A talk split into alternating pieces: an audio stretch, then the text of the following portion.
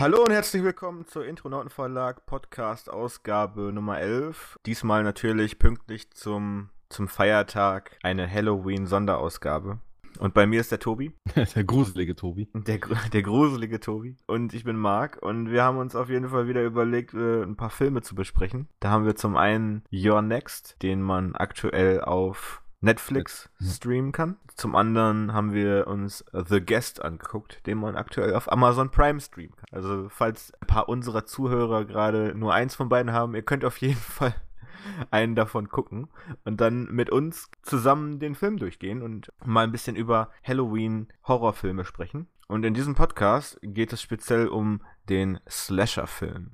Nicht zuletzt auch, weil jetzt gerade im Kino der neue Halloween-Film gestartet ist. Und äh, der, der allererste Halloween-Film von John Carpenter war so der erste klassische Slasher-Film, also vielleicht nicht gerade unbedingt der erste, aber er war auf jeden Fall der, der das Genre halt so in den Mainstream katapultiert hat. Und wo das überhaupt herkam und welche interessanten ja, Vorfahren die das Slasher-Genre hat, das möchte ich gleich mal ein bisschen beschreiben. Und dann wird es in der zweiten Hälfte des Podcasts noch ein bisschen über kreatives Schreiben an sich gehen, denn wir wollen natürlich auch ein bisschen darüber sprechen, wie man selber solche spannenden Geschichten schreibt und welche Stilmittel und welche Tools man da in die Hand nehmen kann. Speziell eins das nennt sich Dramatic Irony und darüber reden wir dann, wenn es um den Film The Guest geht. Ja, der gerade dieses Tool ein bisschen inszeniert, meiner Meinung nach. Und generell, ich bin ja jemand, der, wenn wir hier über Filme sprechen, dann sehr selten oder sehr ungern Negativbeispiele nimmt. Also ihr könnt euch darauf verlassen, dass beide Filme in ihrer jeweiligen Kategorie wirklich überzeugen. Ähm, aber das sollte nicht nur unbedingt meine Meinung sein. Das könnt ihr auch von Tobi hören, der jetzt mal ein bisschen was über Your Next spricht.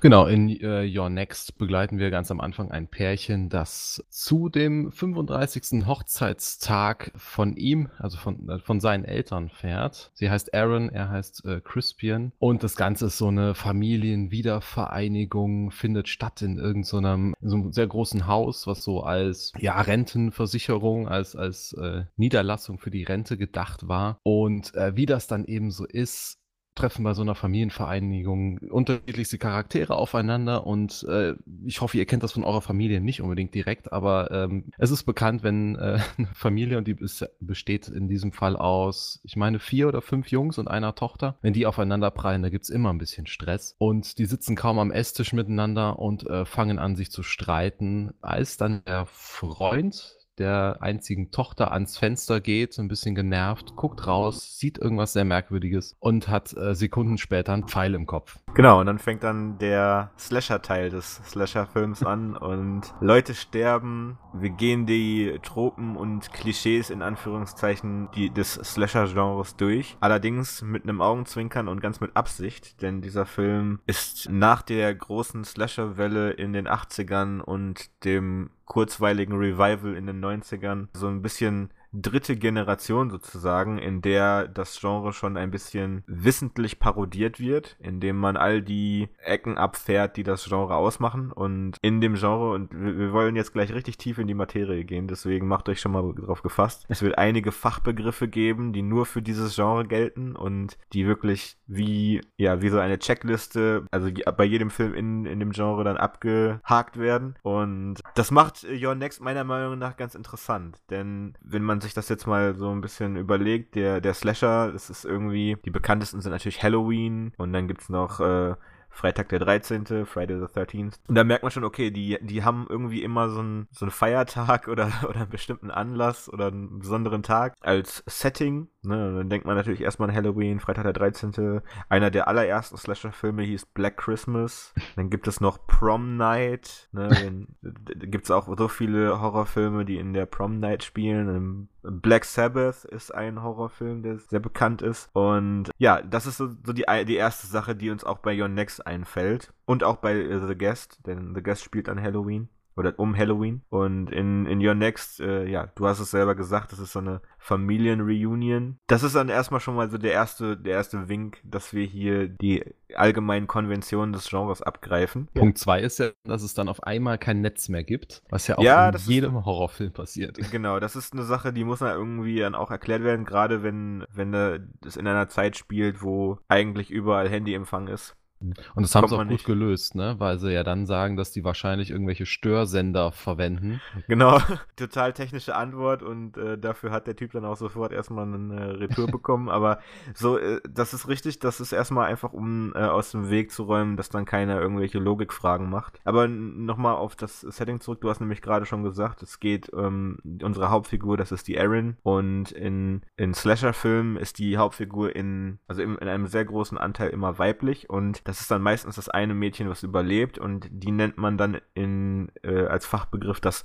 Final Girl. Und das Final Girl ist ja ein immer wiederkehrendes Stilmittel, denn entgegen der übermächtigen, meist männlichen Massenmörder fiebern wir mit dem Final Girl mit, was sich dann durch diese erschwerten Bedingungen dann durchkämpft. Und auch hier wird das Klischee des Final Girls. Also es hat angefangen mit Jamie Lee Curtis in Halloween, die ja als, ähm, als Jungfrau dargestellt wird, als die einzige in diesem ganzen Kreis der Leute, die da abgemetzelt werden, ist die, die keinen Sex hat, die keine Drogen nimmt, die äh, von anderen eher so ein bisschen ja schlecht behandelt wird und sie ist halt das äh, tugendhafte Final Girl und äh, so in der in der Art wird es dann in eigentlich fast jedem anderen Slasher-Film ähnlich gemacht und das junge Mädchen, was dann überlebt, ist dann die, die dann da überbleibt, um die Geschichte zu erzählen und dann auch möglicherweise in den Fortsetzungen aufzutauchen wie es halt eben bei Halloween tatsächlich so auch passiert ist. Final Girl heißt aber nicht automatisch, dass diese Person ja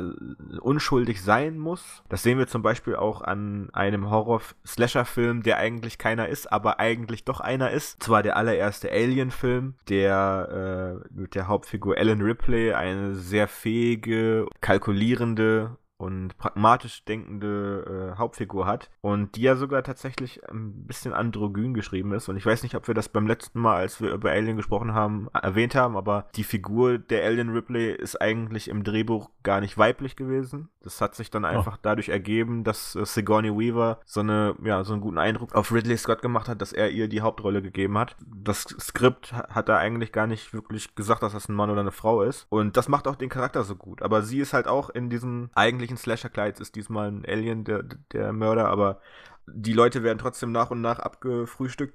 Entschuldigung. Auf jeden Fall ist es jetzt in Your Next ähnlich, denn Aaron ist, also mit, ne, mit einer ziemlich coolen Begründung, eigentlich die gefährlichste Person in dem ganzen Haus.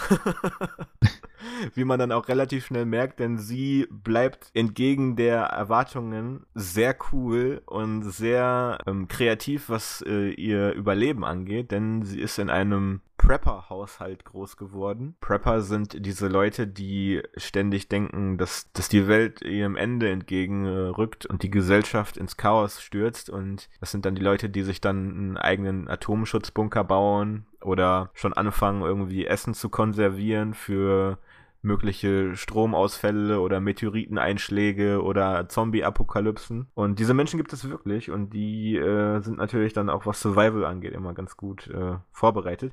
Sie ist auf jeden Fall in so einem Haushalt groß geworden, wie sie erzählt, und äh, ist daher in der Lage, mit äh, einigen Fallen und, und, und Waffen umzugehen und bekämpft dann diese plötzlich auftauchenden Männer, die dort die ganze Familie Stück für Stück abmetzeln. Und ja, möchte ich dich mal wieder bitten, weiter zu erklären, was passiert und dann aber auch mit deiner Meinung. Genau, also über die, über den, über die Dauer des äh, Films lernen wir dann also, dass Aaron sich sehr gut verteidigen kann, baut Fallen, in die die äh, äh Mörder, die dann eben, sag ich mal, durch die Fenster steigen, auf einmal dann doch äh, reintreten Leuten. Ja, so, so, so lernen wir dann Aaron quasi als wirklich harte Sau kennen, die dann eben einen nach dem anderen so äh, erledigt mit ihren selbstgebauten Fallen. Dadurch wechselt sich das ganze Blatt auch so ein bisschen, weil am Anfang wirken alle immer oder wirkt das Ganze so, als hätten sie gar keine Chance und als wäre es nur eine, eine, ja, eine Sache der Zeit, bis alle äh, tot wären. Und wie wir dann später auch erfahren werden, war das eigentlich auch so erwartet. Das war nämlich eigentlich so gedacht, dass genau das eintritt. Und ähm, ja, Aaron macht der ganzen Sache einen Strich durch die Rechnung. Wir wollen den Film nicht komplett spoilern, denn wir würden euch wirklich empfehlen, dass äh, ihr euch den selber anschaut. Aber sagen wir mal so, ähm, dass Aaron da ist und so in der Lage ist, die eintretenden Mörder, und das sind äh, eine Gruppe von Männern in Tiermasken, das ist, das ist schon eigentlich unerwartet und sorgt dann auch dafür, dass, äh, dass diese Mörder es dann schwerer haben mit dem Plan, als eigentlich ähm, erwartet. Und das ist, das gibt ja dann, oder das sorgt für sehr geile Szenen, ne? Weil, ja, die oder werden die ganze Zeit als knallharte Typen dargestellt Und in dem Moment, wo sie dann von Aaron irgendwie einen auf den Deckel bekommen, wie der eine, der wirklich mit einem Metzgershammer, glaube ich, auf den Schädel kriegt, ja. dann fängt er eben an zu weinen wie ein Mädchen. Und das macht es so realistisch, weil das ja wahrscheinlich wirklich so wäre. Ne? Genau, also das, es stellt das halt auch so ein bisschen auf den Kopf, was man ähm, gerade von Slasher-Filmen erwartet. Denn da geht es halt auch, wenn, wenn ich jetzt gleich mal so ein bisschen über die Geschichte von Slasher-Filmen spreche, ist die Home Invasion generell auch so ein, so ein Ding, was eigentlich dann wirklich immer dazu führt, dass der Mörder den Buddy Count, noch ein anderes Fachwort aus dem Slasher-Bereich, nach oben treibt und dann am Ende dann in die Nacht hinaus entgleitet und äh, nicht seiner gerechten Strafe zuteil wird. Ja, hier ist es ein bisschen anders, aber vielleicht noch mal kurz einfach mal so ein bisschen drüber gegangen, was, was ein Slasher-Film noch ausmacht. Also es ist wir haben immer eine weibliche Hauptfigur. Also wirklich nicht immer. Es gibt natürlich immer Aus Ausnahmen, aber in der Regel. Das nennt sich dann das Final Girl. Manche Final Girls, wie eben Jamie Lee Curtis aus der Halloween-Reihe, äh, sind dann so berühmt in dem Genre geworden, dass man die dann auch die Scream Queen nennt. Also das ist so ein Status, den man dann als, äh, als Hauptdarstellerin irgendwann auch erhält. Diese Slasher-Filme sind ja nicht unbedingt vor einer, einer großen Masse an Fortsetzungen gefeit. Und diese große Masse an Fortsetzungen, die, die manifestieren dann einen dann auch so ein bisschen in dem Genre. Auf jeden Fall, äh, wir haben immer relativ junge Opfer. Auch hier ist es dann ähnlich wie in, in Teenie-Schmonzetten. Äh, es gibt immer die Nerds, die Beauty Queens, die Sportler und die äh, Clowns. Ist es, hier ist es ein bisschen anders. Die Leute sind zwar auch alle relativ jung und ähm, es lässt sich aber kein so klares Bild davon machen, wer wer ist. Aber wir haben natürlich so einen, so einen Hipster-Typen, der, das ist der, der dann am Anfang den Pfeil in den Kopf bekommt. Ja, mit, mit Aaron halt äh, eigentlich eine, von der man anfangs denkt, dass sie so ist, aber dann sich als eine andere Person herausstellt. Größtenteils dann Typen, die, die sich streiten. aber, aber das ist natürlich auch wieder so ein, so ein Teil, was der, was der Mörder sich dann zur, Nutze macht, dadurch, dass die Leute verschreckt nicht mehr wissen, was sie sagen und sich nicht konzentrieren. Und ähm, mit Your Next haben wir jetzt mal ein Beispiel von einer Hauptfigur, die eben genau diesen Fehler nicht macht und einen kühlen Kopf bewahrt. Aber vielleicht können wir ja trotzdem dann mal kurz sprechen, was, was den Slasher überhaupt zum Slasher gemacht hat. Und äh, da kommen wir auch so ein bisschen zu äh, The Guest, denn Your Next macht es nicht direkt, aber aber Guest dann schon wieder eher. Denn der Slasher-Film aus den, so wie er in den 80ern groß geworden ist, ist eigentlich ein, ein Spross von einem Film, von einem europäischen Filmgenre, was in den 70ern groß geworden ist. Und das sind die italienischen Giallo-Filme. Und da gibt es einen Regisseur, der da besonders, ja, der besonders äh, für das Genre verantwortlich war. Das ist Mario Bava, der in den 70ern die Giallo-Filme gemacht hat. Und Giallo ist wirklich tatsächlich so ähm, im Grunde der Vorgänger des, des Slashers, denn auch da geht es um größtenteils weibliche Hauptfiguren, die von einem äh, Killer gejagt werden der meistens auch mit einem Messer auf sie zugeht. Ganz selten und in, in ähm, besonderen Filmen hat das manchmal auch noch eine übernatürliche Komponente, so wie möglicherweise Nightmare on Elm Street, an, an den man da auch vielleicht auch mal schon so den einen oder anderen Gedanken hat. Aber in Giallo geht es tatsächlich auch um junge Frauen, die von messerschwingenden Mördern gejagt werden und dann am Ende irgendwie durchkommen, aber natürlich einen Haufen Freunde unterwegs verlieren. ja, und das Giallo ähm, ist eigentlich italienisch bedeutet einfach nur gelb. Das kommt von Pulp-Magazinen der 40er und 50er. Und in den 40er und 50ern gab es die, die äh, Pulp-Krimi-Magazine und in Filmversion dann die Film-Noir-Filme. Film Noir ist halt eigentlich auch ein Riesenthema ähm, über das man dann in, einem, in, einer gesonderten Folge mal sprechen sollte. Aber die Schwarz-Weiß-Krimis, der Film Noirwelt, die haben inspiriert, was dann in den europäischen Kinos lief und die deutschen Krimis. Ich, vielleicht sagt dir Edgar Wallace was. Mhm, klar. Und äh, die Edgar Wallace-Filme sind so die also die, die, aus Deutschland, die sind in den 60ern gewesen und haben dann wiederum die Giallo-Filme inspiriert. Ähm, einer der berühmtesten Filme im Giallo-Genre, das ist äh, Suspiria. Der wird aktuell sogar auch mit einem Remake äh, ins mhm. Kino kommen. Ähm, und das ist so der berühmteste Giallo-Film. Der ist, ist ein italienischer Film, spielt aber in Deutschland, also ist sehr europäisch das Ganze. Es geht auch um Mode und Ästhetik. Ähm, Farben sind immer super wichtig in den Giallo-Filmen und deswegen deswegen habe ich gerade auch schon so die, die erste Brücke zu unserem anderen Film The Guest geschlagen, denn auch da sind Farben und diese Neon-Ästhetik sind eigentlich schon so ein Indikator daran, äh, wo die Reise hingeht. Auf jeden Fall in Jello-Filmen, die heißen Jello, weil damals die Pulp-Magazine in Italien, die ja auch eigentlich nur übersetzte Versionen der Pulp-Magazine aus Amerika sind, ähm, die hatten alle ein gelbes Cover dadurch, äh, dass diese Filme sich daran so angelehnt haben, hat man das dann einfach irgendwann so umbenannt sozusagen. Und wo wir ja gerade schon von Film Noir sprechen und dann den Übergang von Film Noir in die äh, die Killer-Slasher-Filme, da kann man eigentlich nicht drumherum kommen, um einmal kurz über Alfred Hitchcock zu sprechen. Und wer sich an einen frühen Podcast von uns erinnert, habe ich ja mal von Alfred Hitchcock ein, ein Zitat ge genannt. Und äh, das wird uns gleich auch noch sehr wichtig werden, denn das ist eigentlich der wichtigste Teil bei diesen Schreiblektionen, die ich gleich in, in im Thema Spannung nochmal aufgreifen möchte. Aber Alfred Hitchcock hat, hat in seiner Zeit natürlich mit äh, dem Film Psycho den wohl berühmtesten Mörder der Filmgeschichte gemacht. ja. Und äh, den, den berühmtesten Messerstich der dann in der Badewanne. Und wusstest du, äh, der Film ist ja in Schwarz-Weiß gedreht, wusstest du, ja. man sieht dann ja, ich denke mal, du hast die Szene gesehen, ne? Ja, ja, klar. Wie sie sich in der Badewanne umdreht und dann das Messer in sie einsticht. Dann siehst du nur noch, wie das äh, Blut in den Abfluss runterläuft. Und äh, da es halt ein Schwarz-Weiß-Film ist, der Effekt halt besser sein musste, haben sie dafür Schokosoße genommen. Sehr interessanter Fun-Fact, aber ähm, ja, solche Sachen, die passieren halt am Film, Filmset, ne? Alles, man macht alles dafür, damit es halt in, hinterher auf dem Endergebnis gut aussieht. Auf jeden Fall hat, hat Alfred Hitchcock so das Ganze so ein bisschen gestartet. Wir sehen halt heute noch seine, seine Sachen, die immer noch ihre, ihre Wellen schlagen und immer noch inspirieren, was heutzutage geschrieben wird. Und bei Your Next ist es so, der Film macht ganz bewusst diverse Klischees offen, eben einfach um diesem Genre seinen Tribut zu zollen. Ja, vielleicht auch die Konvention so ein bisschen anzudeuten, um sich selber in diese Riege der Slasher-Filme einzureihen. Und für viele Leute gilt Your Next bereits als ein, ja, als ein moderner Klassiker, als ein früher Kultfilm.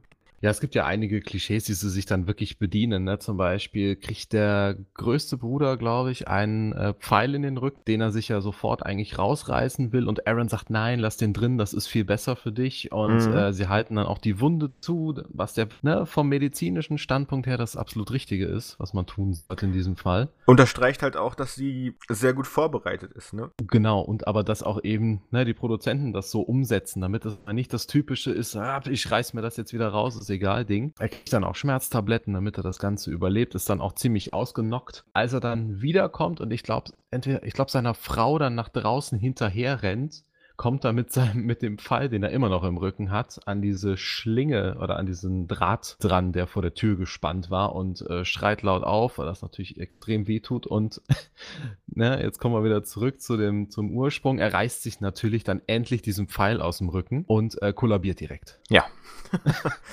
also äh, der, der Draht, der vor der Tür gespannt ist, das war einer meiner absoluten Lieblingsszenen. Ne? Oh ja. Die macht die, er macht die Tür auf und rennt, will schnell zum Auto rennen und nö, so nicht. Also das, das ist zum Beispiel so eine Sache, die, die ich mit der Kreativität meine. Ne? Also mhm. dann auch die, so eine Sache, die immer wieder gesehen wird, ist, wenn dann eine, eine Pfanne auf dem Herd steht und ähm, dann wird natürlich der, der Inhalt der Pfanne dann ins Gesicht geschüttet und man denkt dann, ah, jetzt kommt, jetzt ist er verbrannt und jetzt äh, kann sie flüchten und so, aber nö.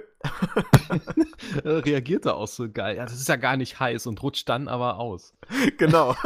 Das nennt sich, äh, das nennt sich Double Tap. Eine Sache aus dem, aus dem Handwerk des Films, äh, der gerne mal verwendet wird. Dann man denkt, die Sache ist passiert und dann guckt man aber nochmal hin und dann passiert eine andere Sache. Ist ja auch viel in der Art von Horrorfilmen, die ich halt nicht so feier. Das sind diese ganzen äh, äh Haunted House, Grusel, Geister Sachen. Ne? Da werden ja mhm. gerne mal so Jumpscares benutzt. Man hört dann irgendwie äh, ein Rascheln hinter sich und äh, der Typ steht im Badezimmer und guckt in den Spiegel und sieht hinter sich ist nichts. Dann macht er den Spiegel auf, um sich da seine Tabletten rauszunehmen. Und mhm. dann macht er den Spiegel wieder zu und dann ist dann doch was da. Und das ist ja. sowas zum Beispiel. Das ist halt so Klischee. Das ist halt wirklich richtig Klischee. Aber ja. bei, bei Slasher-Filmen, da bedient man sich ja auch ganz gerne mal von, äh, von irgendwelchen Überraschungen. Und der Killer, der unterm Bett ist zum Beispiel, ist äh, mhm. auch so eine, so eine richtig geil gemachte Szene, weil man sich denkt so, okay, ist der immer noch unterm Bett. ja, es fängt ja auch direkt am Anfang an, ne? als, als sie gerade in das Haus treten und äh, schon so die ersten Vorbereitungen äh, machen und sie dann eben Schritte oben hört. Mhm. Ja, und man sofort weiß, okay, da war einer. Ja. ja. Und der Vater, der natürlich dann hochgeht, alles durchsucht, nur ein Zimmerchen nicht oder einen Schrank oder was das ist nicht. Da geht man dann natürlich direkt von aus, ah ja, das haben sie jetzt übersehen und äh, gut, tschüss. genau. Was ist denn deine Lieblingsszene gewesen? Ja, muss ich tatsächlich sagen, ich habe sehr gelacht, als er sich den, den Pfeil aus dem Rücken zieht. Also das fand ich schon echt sowas von, von witzig, weil, ne, das ist dieses, ja, sie machen es endlich mal Film realistisch, lass den Pfeil drin, das ist besser für dich, du fällst dann nicht um. Wobei man dann wieder sagen muss, ähm, Aaron fliegt ja dann irgendwann aus dem Fenster, hat dann auch eine, eine riesengroßes Stück Glas im Bein. Das mhm. holt sie sich raus. Ja gut, ähm, bei Glas ist das nochmal was anderes. Ne? Ein Pfeil, der, der steckt ja relativ tief drin. Und bei Glas ist es so, wenn sie gerade im Bein ein Stück Glas hat, dann ist mit dem Rennen ein bisschen schwierig, weil du dann ja, reißt ja. du dir ja eigentlich Klar. nur noch mehr auf. und dann richtest du ja noch mehr Schaden. Und das ist ja dann ein Fremdkörper, der ja im Grunde alles noch weiter auseinanderreißt. Dann sind ja überall scharfe Kanten dran. Also da, ich weiß nicht, also ich glaube, da hat sie sich schon äh, für die richtige äh, Methode ja, entschieden. Ja, natürlich. Ja, klar. Also ich glaube, noch, noch eine der, der besten Szenen fand ich, war, wie die Mörder dann sich in das Haus reinschleichen und ihre Falle sehen. Hm. Und ähm, das ist ein Grund, warum man immer zwei Einfallen aufbaut. Genau. Und er versucht dann eben, die erste Falle zu umgehen und landet sehr nah am Fenster und äh, tritt dann eben in die andere Falle rein und schreit dann eben auch auf wie ein Mädchen. Und das finde ich auch genial. Ja, das war auch wieder so eine Szene, wo man dann wieder gemerkt hat, okay, die äh, Erin, die ist zumindest, die ist zwar ähm, ja in der Unterzahl, aber dennoch allein mit ihren Fähigkeiten den Angreifern genug überlegen, um halt eben noch mit kühlem Kopf solche, solche Fallen zu bauen. Und dann denkt man sich so, ah, okay, die Falle hat nicht äh, funktioniert und dann merkt man, aha, aber sie war ja doch clever genug, um das vorauszusehen und mhm. hat dann sogar noch dafür gesorgt, dass da noch eine andere Falle ist. Das ist ja. schon echt cool. Also das, das ist halt wirklich ein, ein großen Coolness-Faktor, der bei vielen Slasher-Filmen vielleicht auch so ein bisschen fehlt, weil man gerade in, das ist halt so eine andere äh, wiederkehrende Sache in Slasher-Filmen, man will halt nicht äh, zu sehr zeigen, dass der, dass der Mörder nicht die Oberhand hat. Zum Beispiel in einem der ganz berühmten Slasher-Filme ähm, des, des ersten Slasher-Revivals ist Scream von Wes Craven. Auch die benutzen schon so eine Metaebene, indem sie halt auch schon auf diese Sachen eingehen, die immer wieder passieren. Also zum Beispiel, wenn der eine sagt, ja, und die, die Regeln des Horrorfilms sind, äh, sag nie, du gehst jetzt alleine irgendwo hin und bist gleich wieder zurück, denn dann ist der Moment, wo der Killer dich umbringt und dann bist du nicht mehr zurück. Sowas halt, das hat Scream auch schon gemacht, aber die haben halt trotzdem immer noch dieses ähm, Final Girl gehabt, was dann, äh, was dann mehr durch Glück und weniger durch ihre eigenen Fähigkeiten die Sache überlebt. Und äh, das, das, deswegen ist Your Next meiner Meinung nach ja, ist schon so der nächste Schritt äh, aus dieser Sache raus. Viel, es, es gibt auch Bücher, die darüber geschrieben wurden. Ähm, da ist auch dieser, dieser Term Final Girl draus entstanden. Ähm, da werden die, die Slasher-Filme so ein bisschen ähm, in ein feministisches Licht gerückt und wird überlegt, inwiefern ja, sind diese, diese, diese Tropen entweder exploitative, also wird man beutet man da äh, ein bisschen aus, was, was wir da sehen. Also in Slasher-Filmen sind ja auch immer sehr viele Nacktszenen und so eine, so eine Art Moral da, dabei, von wegen, du darfst nicht äh, Sex haben, weil die, die, die Sex haben, die sterben immer. Überleben sind ja meistens immer die, die unschuldig sind und so. Deswegen denkt man da immer an so eine Moralebene und inwieweit das möglicherweise so die richtige Message ist. Aber auch dann in dem feministischen Gedanken ist, inwieweit ist, dies, ist das Final Girl auch eine Form der Female Empowerment Empowerment, in dem gerade so die, das Mädchen dann doch in, durch, durch, durch ihre Fähigkeiten oder vielleicht durch einfach ihren, ihren Willen und ihren, ihr Durchhaltevermögen dann den Bösen bezwingt. Und ich denke mal, da kann man schon ja eine gute Debatte darüber führen. Da gibt es Argumente für und wider. Aber ich denke mal, mit Your Next ist ein ganz klares, ist das, ist das Statement ziemlich klar, dass es hier um eine, um eine weibliche Heldin geht, die eben sich, sich aus der Sache mit ihren eigenen Fähigkeiten befreit und nicht äh, darauf hofft, dass wie zum Beispiel in Halloween am Ende der ähm, Psychiater kommt um die Ecke mit einem Revolver in der Hand und dann, und, und dann den Bösen erschießt. Ja, ich weiß nicht, ob dir das aufgefallen ist. Ja, dass sie diesmal wirklich eine, eine sehr starke ähm, ja, weibliche Protagonistin haben, also als Hauptfigur, ja. Deswegen kam ja halt auch dieser Alan Ripley-Vergleich. Äh, mhm, genau, das passt echt gut. Das ist, glaube ich, in diesem Genre eher selten. Ne? Da hat man dann, wie man das, gerade bei äh, bei Scream, wie du schon sagtest, ne, eher so das Mädel, was einfach nur davon rennt und irgendwie Glück hat, wenn sie am Ende überlebt. Finde ich auch ein Ründchen sympathischer. Also deswegen fand ich den Film auch gerade deswegen eigentlich gut, ne, weil das nicht dieses typische, jetzt hat sie mal Glück gehabt oder sie kommt vielleicht mal auf eine gute Idee. Nee, die Aaron, die kämpft sich halt wirklich frei. Ja, also es ist interessant, denn ähm, hier werden ja dann tatsächlich auch die, äh, die Mörder so ein bisschen charakterisiert und das ist ja eine Sache, die ja dann in, in typischen Slasher-Filmen eher enigmatisch bleibt, denn ähm, sei es Freddy Krueger, Jason Voorhees oder Mike Myers, ne, also diese Figuren gelten ja dann doch eigentlich eher als so, so eine Art Naturgewalt, unaufhaltsam, machen von nichts Halt, haben keine Skrupel, sind auch eigentlich unbesiegbar. Und äh, ja, genau diese Sache, die äh, ist bei Your Next am Ende dann doch nicht so. Und äh, ja, diese Unbesiegbarkeit ist natürlich tatsächlich so ein, so ein Stilmittel. Und vielleicht, weil wir jetzt gerade so ungefähr die Hälfte der Zeit durch haben, können wir ja mal auf The Guest rübergehen. Das ist ja. der Film, den Adam Wingard, nachdem er mit Your Next fertig war, als nächstes gemacht hat. Your Next war noch ein relativ kleiner Low-Budget-Film, der ähm, aber doch so große Wellen geschlagen hat, dass man ihm dann ähm, die Möglichkeit gegeben hat, einen weiteren Film zu machen, wo er relativ freie Hand haben konnte mit ein bisschen mehr Budget und diesmal auch mit ein paar bekannteren Schauspielern. Ja, das hast du also mit, mit der Unbesiegbarkeit ist, glaube ich, äh, der perfekte Übergang, um zu diesem Film zu kommen. Denn äh, vielleicht auch kurz zum Genre. Äh, The Guest ist im Grunde auch ein äh, Slasher-Horrorfilm.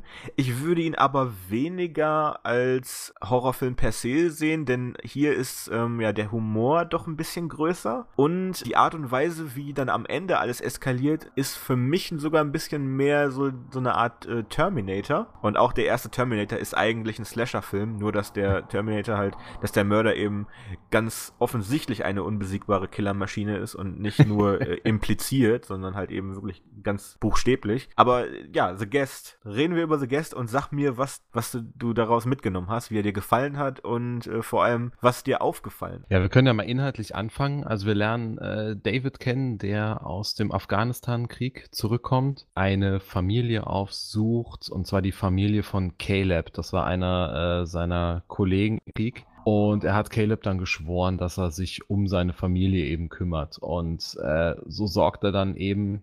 Also äh, der Film fängt dabei an, dass er bei dieser Familie an der Tür klopft, denen erzählt, dass er ein Freund von ihrem verstorbenen Sohn war und befreundet sich dann mit dieser Familie an. Ne? Wir müssen nämlich ne, vielleicht ein bisschen aufpassen, was wir hier als Fakt darstellen. Mhm. Denn ähm, das, was du sagst, das sehen wir ja nicht und äh, es wird auch öfter in Frage gestellt, ob das wirklich passiert ist. Denn ähm, das ist alles nur das, was David erzählt oder das, was David ähm, möchte, was die Familie glaubt. Ja, das ist richtig, genau. Und ähm, das zeigt sich eben am Anfang durch so Szenen, äh, wie er zum Beispiel den kleinen Bruder von Caleb, den Luke, eben davor schützt, gemobbt zu werden, indem er erstmal die kompletten Mobber verdrischt. Genau, jetzt, jetzt gehst du schon äh, zu, einen, zu, den, zu den wichtigen Szenen über. Auf jeden Fall, David freundet freundet sich mit der Familie an. Die Familie ist, ja, die hat ihre Probleme, ne? Also die ähm, versuchen immer noch mit dem äh, tragischen Tod ihres Sohnes klarzukommen. Der Jüngste wird in der Schule gemobbt, die, ähm, die Tochter. Arbeitet in einem Diner, also verdient jetzt auch nicht das, das große Geld. Das, Pro das Geld ist nicht ihr Problem. Das, ihr Problem ist eher ihr Umgang mit seltsamen Freunden. Ja, das stimmt, ja. ja. Und äh, der Ehemann ist der, der eher die Geldprobleme hat. Das ist ein Säufer. Also er, er ist kein mhm. äh, aggressiver Säufer, aber man merkt schon relativ deutlich, dass er ein bisschen zu viel trinkt. Und ähm, ja, er ist ein bisschen frustriert darüber, dass er so ein bisschen übergangen wurde bei der Beförderung und immer noch nicht in der Lage ist, äh, ja, seine Karriere auf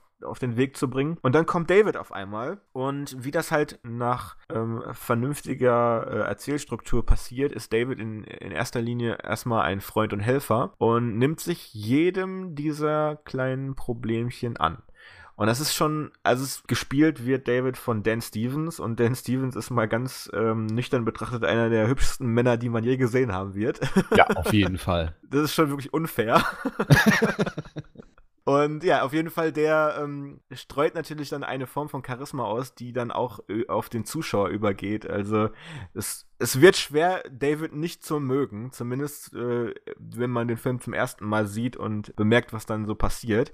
Er hat natürlich ein paar sehr unkonventionelle ähm, Methoden, sich äh, diverser Probleme anzunehmen, aber da haben wir dann zum Beispiel, wie du gerade schon angedeutet hast, eine sehr geniale Szene, wo er sich mal ganz offen mit den Typen anlegt, die den äh, jüngsten Sohn immer in der Schule mobben. Und da wird dann auch schon so, da, da scheint schon so ein bisschen durch, dass irgendwas mit David nicht in Ordnung ist. Ja, Zumindest ja. nicht ganz koscher. Wo er dann ähm, diese ganzen Drinks bezahlt und äh, der Junge ihn dann wundert, äh, woher hast du das ganze Geld? Und er, und er sagt einfach nur so, ja, Cash zu besorgen ist einfach.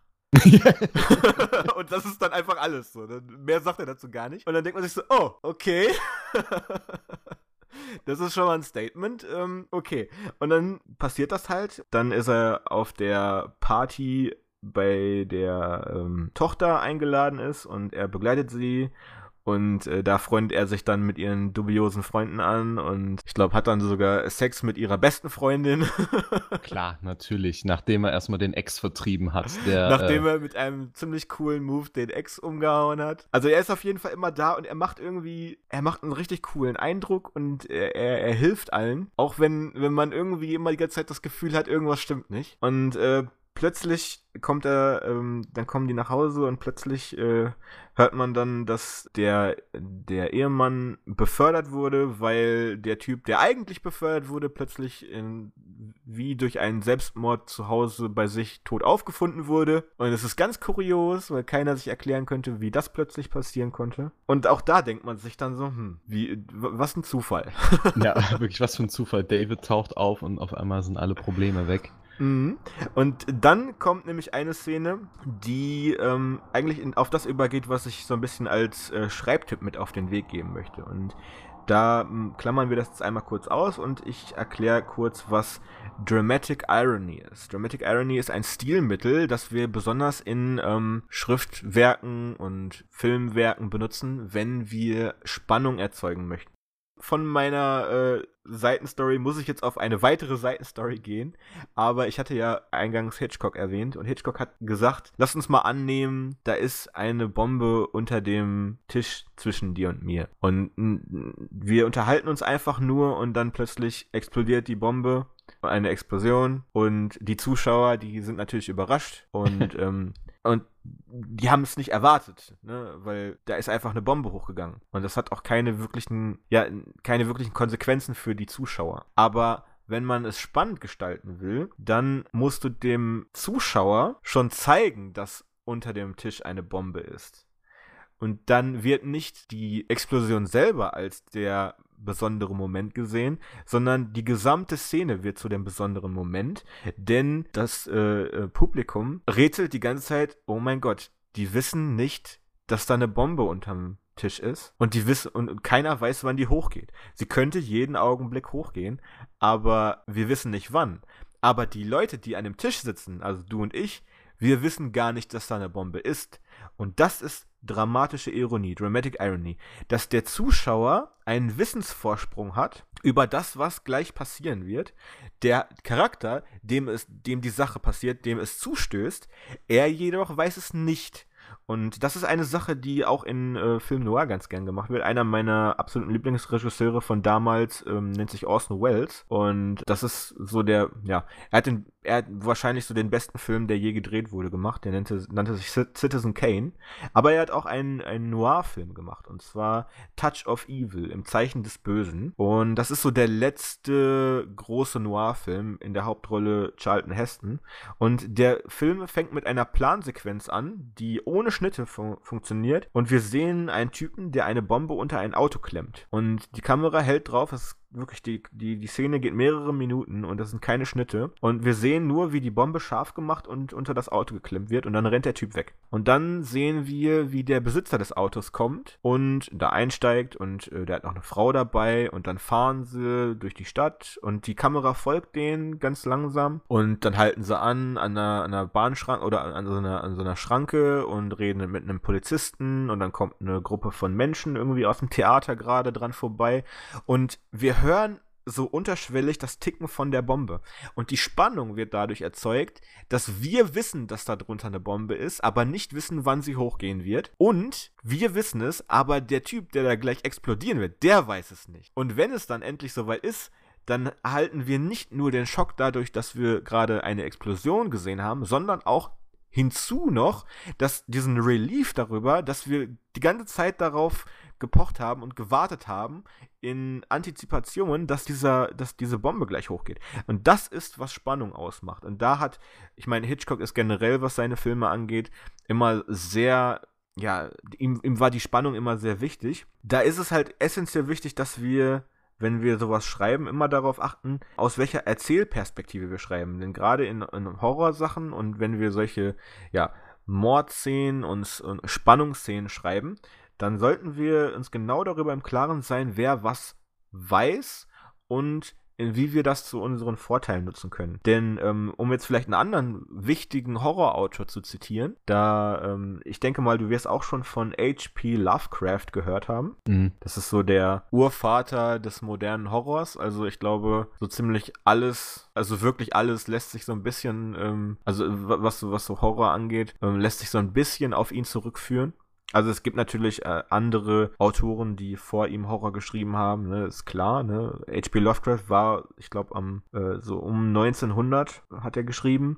Auf mhm. jeden Fall, ähm, der hat gesagt, äh, die stärkste Furcht ist die Furcht vor dem Unbekannten. Ne? Also das, was, was unbekannt ist, die, die Leser, die dürfen sich nicht an den Mord gewöhnen. Wenn wir einfach nur eine Mordszene nach der anderen schreiben, dann kommt so eine, ja, ja Langeweile ja. Langeweile, Desensibilisierung dafür auf, dann, ähm, dann schockt das nicht mehr. Aber wenn wir den Leser rätseln lassen, wenn er nicht weiß, wo der Täter herkommt oder wenn er nicht weiß, wann der Täter zuschlägt, aber er aber mit, mit Details gefüttert wird, nach und nach, und immer mehr das Puzzle zusammensetzt, aber dann eben nicht immer das gesamte Bild vor sich hat, wie halt eine Mordszene nach der anderen. Ne? Mord, dann, dann geht er dahin, tötet den, dann geht er dahin, tötet den.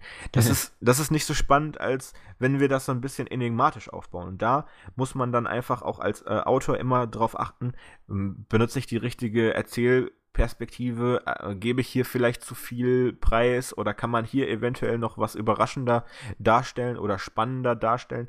Und genau das ist, was eigentlich so ein bisschen ähm, dafür sorgt, dass der, dass der Leser sich, ja, dass der Leser sich unterhalten fühlt. Und dann gibt es halt eigentlich auf der anderen Seite, nachdem wir das gemacht haben, nur noch den, den wichtigen Hinweis, das Ganze mag zwar dann spannend sein, aber es muss auch dafür sorgen, dass es den, den Leser mitnimmt. Und da muss man halt irgendwie dafür sorgen, dass der Leser die Charaktere liebt, denen diese Dinge zustoßen. Du, der, der Leser soll nicht wollen, dass die Figuren sterben. Ähm, du, du musst ein, ein Gefühl der Sympathie erstellen, sodass der Leser ja eigentlich hofft, dass du einen Weg findest, um, äh, um zu überleben. Und nicht eben, dass er sich daran erinnert, dass er ja gerne einen Horror lesen will und eigentlich möchte, dass da jetzt eine Mordszene nach der anderen passiert. Da musst du ihn einfach während deines äh, Schreibens davon überzeugen, dass er eigentlich will, dass die Leute überleben. Und wenn du das geschafft hast, dann werden die Sachen auch spannend. Ja. Also ist auch nicht nur in Horrorfilmen drin. Es gibt auch eine Million Kinderfilme, die das benutzen. Also ich denke da, bestes Beispiel, äh, Schneewittchen. Wir sehen, wie die Hexe den Apfel vergiftet. Mhm. Und wir sehen dann später, wie Schneewittchen den Apfel in die Hand nimmt. Und wir wissen, dass das Ding vergiftet ist. Sie weiß es nicht. Das ist dramatische Ironie. Und das haben wir tatsächlich in The Guest auch. Denn wir sehen in einer Szene, wo sich David, ich meine, okay, ähm, die Tochter, die verdächtigt ihn schon ein bisschen und die haben alle ähm, die ein oder andere Szene schon mit ihm gehabt, wo er sich ein bisschen seltsam verhält. Aber im Grunde, vor allem die Eltern denken eigentlich, dass er ein total hilfsbereiter, netter Typ ist. Und wir sehen dann aber, wo er Waffen kaufen möchte. Und dann. Ja, das macht, das macht er auf seine Art und Weise, würde ich mal sagen, ne? Und ab diesem Moment ist es eigentlich unmissverständlich, was David für ein Typ ist, nachdem er ähm, gefragt wird, wie er denn die ganzen Waffen, die er da kaufen möchte, überhaupt bezahlen will. Und dann sagt er dann ganz einfach, äh, ich bezahle die gar nicht, ich töte dich. Und dann tötet er ihn. und dann wissen wir, oh, Okay, jeder Verdacht hat sich gerade bestätigt. David ist tatsächlich nicht so ein netter Typ, wie er möglicherweise vorgibt zu sein. Und ab da haben wir eine dramatische Ironie, in dem wir genau wissen, dass David ein Mörder ist, aber er immer noch ganz locker und flockig bei den äh, bei dieser Familie untergekommen ist und denen sogar immer noch hilft, denn ähm, der jüngste Sohn, ich habe jetzt leider seinen Namen vergessen, aber Luke. Luke hat dann nämlich eine weitere, einen weiteren Zusammenstoß in der Schule, wo er möglicherweise der Schule verwiesen wird. Und das ist auch einfach eine so mega coole Szene, wie er dann mit der Mutter zum, ähm, zum Rektor bestellt wird und er dann sagt, ey, darf ich mitkommen? Ich höre mir das mit an und dann einfach auf mega coole Art und Weise dafür sorgt, dass äh, Luke eben nicht diese Strafe erhält, sondern im Gegenteil sich dann sogar noch der Rektor dafür entschuldigt. also es ist so mit einer meiner Lieblingsszenen gewesen. Aber auch da, wir wissen als Zuschauer schon, dass David einfach echt nicht der ist, den er, äh, ja, für den, den sie ihn halten. Ja. Genau, den er vorspielt. Dennoch haben die äh, Charaktere es noch nicht bemerkt und äh, schlittern dann leider Stück für Stück in ihr Verderben. Auch eine gute Szene ist, wo er Luke das Messer gibt und dann sagt er, nimm doch einfach ein Messer mit in die Schule und wenn sie dir das wegnehmen, dann zündest du einfach ihre Häuser und ihre Familien Genau, wo ist das Problem? Was kann ja. dir schon passieren? Ja, genau.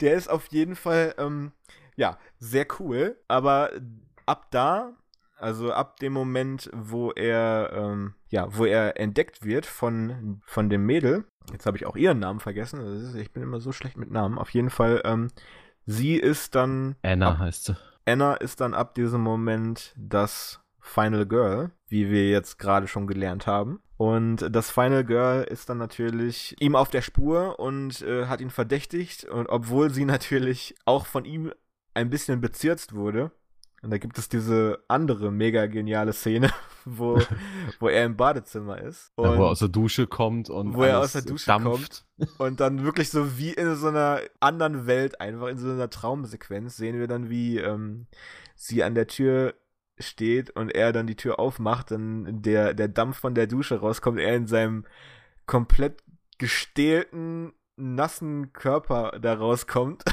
und sie einfach so richtig den Atem irgendwie verschlägt. Dennoch wird sie den Verdacht nicht los, dass mit David irgendwas nicht in Ordnung ist und findet dann natürlich auch heraus, dass er absolut nicht der ist, für den er sich da ausgegeben hat. Und dann äh, endet das Ganze auf der Halloween-Party, beziehungsweise in der Turnhalle, ähm, wo die Halloween-Party vorbereitet wird. Denn ich habe ja schon gesagt, ne, wir sind ja in Slasher-Filmen immer mit gewissen Tropen. Wir haben ja nicht nur das Final Girl, wir haben eine Home Invasion, die jetzt diesmal nicht mit Morden endet, wobei auch, als das Haus dann angegriffen wird, so auch, aber er auf eine, auf eine andere Art und Weise ähm, macht er eine Home Invasion. Die Opfer sind größtenteils junge Leute, und der Böse gewinnt sogar. Und ja, der Bodycount ist da. Ähm, wir haben auch einen, ähm, ja, einen Mörder, der scheinbar unaufhaltsam ist. Warum und so weiter braucht man ja nicht unbedingt nee, drauf eingehen. So, nee, das, das sollte man jetzt nicht spoilern. Aber wir haben dann das Final Girl, was dann an Halloween, was ja auch noch ein, ein wichtiger Punkt ist. Ne? Ich habe ja gesagt, es ist immer ein besonderer Tag, an dem mhm. die Slasher auftauchen.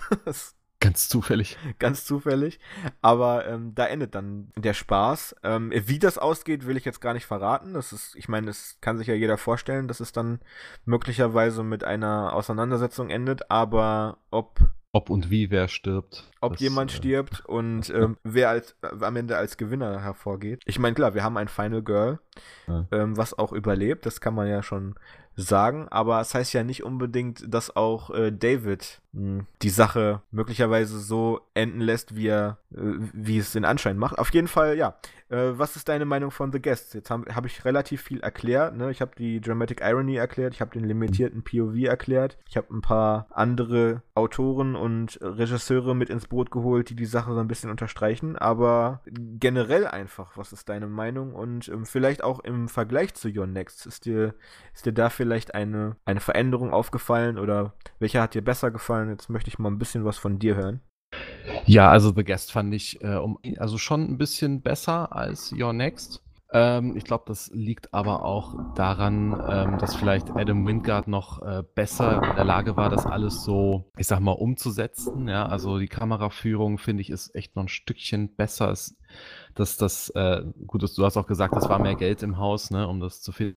Deswegen, äh, das finde ich, merkt man dann auch. Ich empfinde ihn auch eben durch eben die dramatische Ironie um, als um einiges ähm, spannender. Wie du ja schon gesagt hast, man, man fängt an, diese Familie zu mögen, weil man eben, äh, ja, man hat Sympathie mit denen, dadurch, dass der Bruder eben im Afghanistan-Krieg äh, gestorben ist. Und ich glaube, gerade bei äh, Leuten aus den USA trifft das auf einen, auf einen Nerv. Ja, ich meine, es ist ja, man kann ja sagen, wir leben ja dann auch den, für den Moment mit in diesem Haus und genau. lernen jeder der Figuren kennen mit ihren eigenen Problemchen, aber auch, auch Details, ne? Also Anna hat einen extrem extravaganten Musikgeschmack und was mhm. auch auf dem Soundtrack einfach mega geil wirkt. Also jeder, der jetzt zum Beispiel den Film Drive mochte, weil der Soundtrack so cool ist, The Guest hat einen mindestens genauso coolen Soundtrack mit so 80er Jahre Anleihen. Das Ganze ist ja so ein bisschen auch an Halloween, also an den Film Halloween ähm, äh, angelehnt und da hat John Carpenter, der Regisseur von Halloween, ja auch selber den Soundtrack mit Synthesizern äh, gemacht und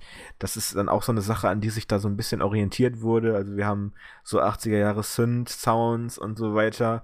Sogar ein, ein mit deutschen Lyrics im Hintergrund, was dann wieder auch so ein bisschen auf die äh, Giallo-europäische Machart so ein bisschen hinausgeht, ne, die äh, am Ende der, der, das Spukhaus, äh, wo sie dann in der Turnhalle sind und die vielen Farben und Spiegel und so, das ist natürlich auch ein ganz klarer Hinweis auf die ähm, auf die Vorgänger des Genres. Ich finde gerade da ist so die Stärke, ne? Also der, der, der Film ist eine Art Hommage an, an das, was vorhergegangen ist, fügt aber dann auch noch eigene Elemente hinzu, die das Ganze auf ein ziemlich hohes Niveau ziehen meiner Meinung nach. Und ich meine, es ist äh, gerade von den Schauspielern auch total geil inszeniert. Ne? Also die haben natürlich alle eine, eine ziemlich coole Arbeit abgeliefert.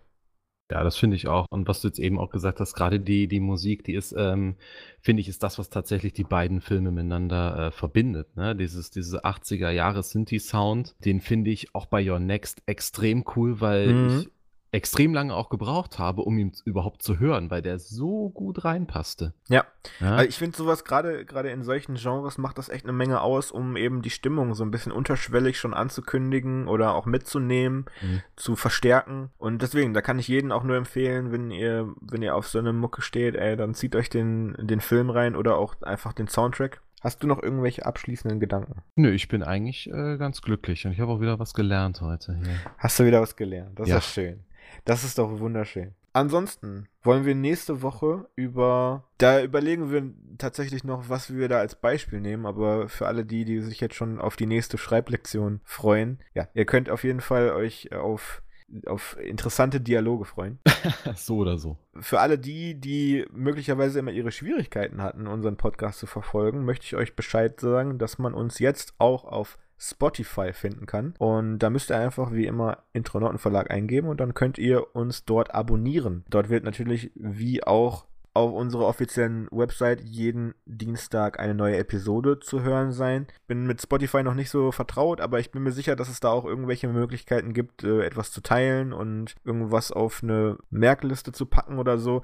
Ich bin da noch relativ frisch mit, aber wir haben jetzt auf jeden Fall den Schritt gewagt und sind nun auch auf dieser Plattform erhältlich. Es werden auch noch einige andere Plattformen folgen, also falls ihr da irgendwelche äh, Wünsche und Anregungen habt, dann könnt ihr uns einfach mal was schreiben an redaktion.intronauten-verlag.de. Dahin kommt auch Lob und Kritik und Fragen und Anregungen und äh, Tipps und Ideen für zukünftige Episoden. Wir werden auch gerne mal irgendwelche ähm, Fragen hier durchspielen, wenn wir was Interessantes bekommen. Deswegen ähm, möchte ich euch da auf jeden Fall empfehlen, sich mit mir oder uns besser gesagt in äh, Verbindung zu setzen. Ansonsten bleibt mir nur noch zu fragen, äh, Tobi, hattest du Spaß? Ja, wie immer. Das freut mich sehr. Ich hatte nämlich auch großen Spaß und ich finde, wir haben zwei sehr gute Filme vorgestellt und ich oh hoffe oh ja. jetzt gerade, wenn die Halloween-Zeit anbricht, dass da habt ihr jetzt zwei interessante Vorschläge, die ihr streamen könnt, wenn euch langweilig ist oder wenn ihr irgendwas Cooles zum Gucken braucht, dann haben wir euch jetzt zwei sehr gute Tipps bereitgestellt. Ansonsten wünsche ich euch noch eine schöne Woche und wir hören uns dann beim nächsten Mal. Ciao. Ciao.